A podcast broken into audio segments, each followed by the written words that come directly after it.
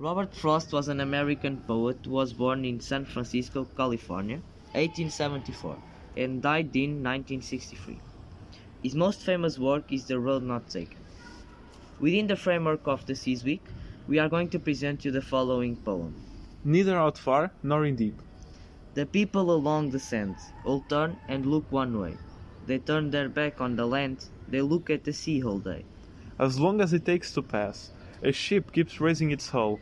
The weather ground like glass reflects the standing gull.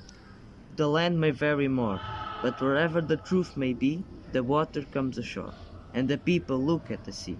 They cannot look out far, they cannot look in deep. But when was that ever a bar?